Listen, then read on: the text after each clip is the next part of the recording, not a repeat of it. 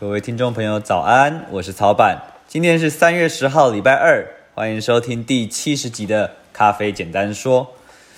今天我们要来讲股。那一听到曹板要讲股，已经可以想象有几位听众朋友已经准备要跳起来跟我说：“啊，昨天不是刚讲完单品咖啡加牛奶吗？还没说服完，怎么又跑去讲别的呢？”大家先不要着急，曹板虽然现在弯了一个小弯来讲股。但是大家就先当做是跟我来做一个寻幽访胜，先带大家了解一点咖啡的历史，这对我们了解现在的意式咖啡绝是绝对有帮助的。好，不卖关子，我们进入正题，是谁发明了意式咖啡机？那有有些人听到这个问题，可能马上就要说，这不是废话吗？意大利呃，意式咖啡机当然是意大利人意大利人发明的嘛？诶，还就真不是，意式咖啡。确实是意大利人发扬光大的意式咖啡，在意大利感觉就像是一种呃非物质文化遗产一样的地位。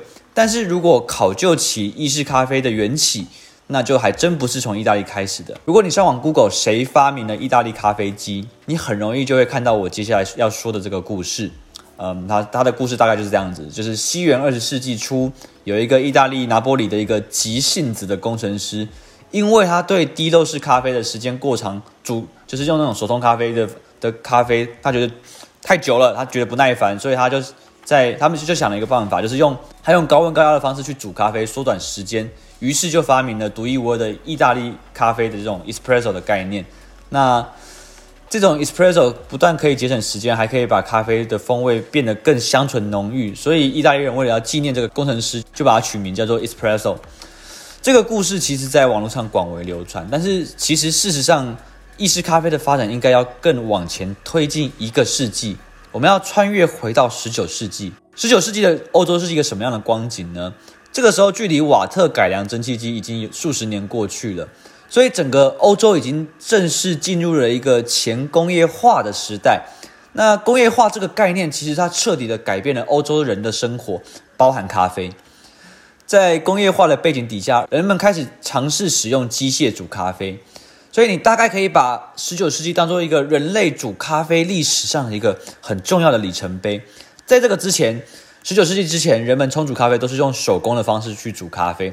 到了十九世纪的上半叶，整个欧洲卯起来，透过工业的发展，发明了一系列煮咖啡的机器，比如说法国人他率先发明了咖啡萃取器。这个装置已经导入机械了，呃，这个咖啡萃取器它其实跟我们现在使用的锅炉式咖啡机一点都不像。那在法国人发明这个之后，二十年过去，英国人跟法国人将压力的概念导入了咖啡的冲煮里面。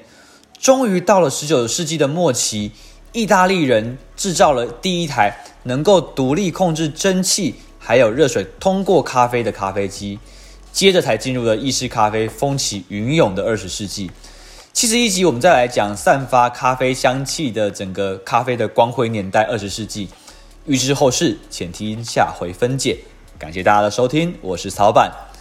最后的广告时间，咖啡简单说，这档节目是我们二零二零想要做的一个小小的礼物，用一年的时间每天录制一则语音，让大家用听的更认识咖啡。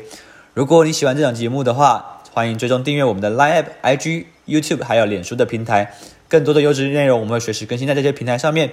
如果你喜欢这个节目的话，也请不要吝啬，帮我们多多宣传、支持、分享。我是曹板，感谢大家的收听，我们下期再会，拜拜。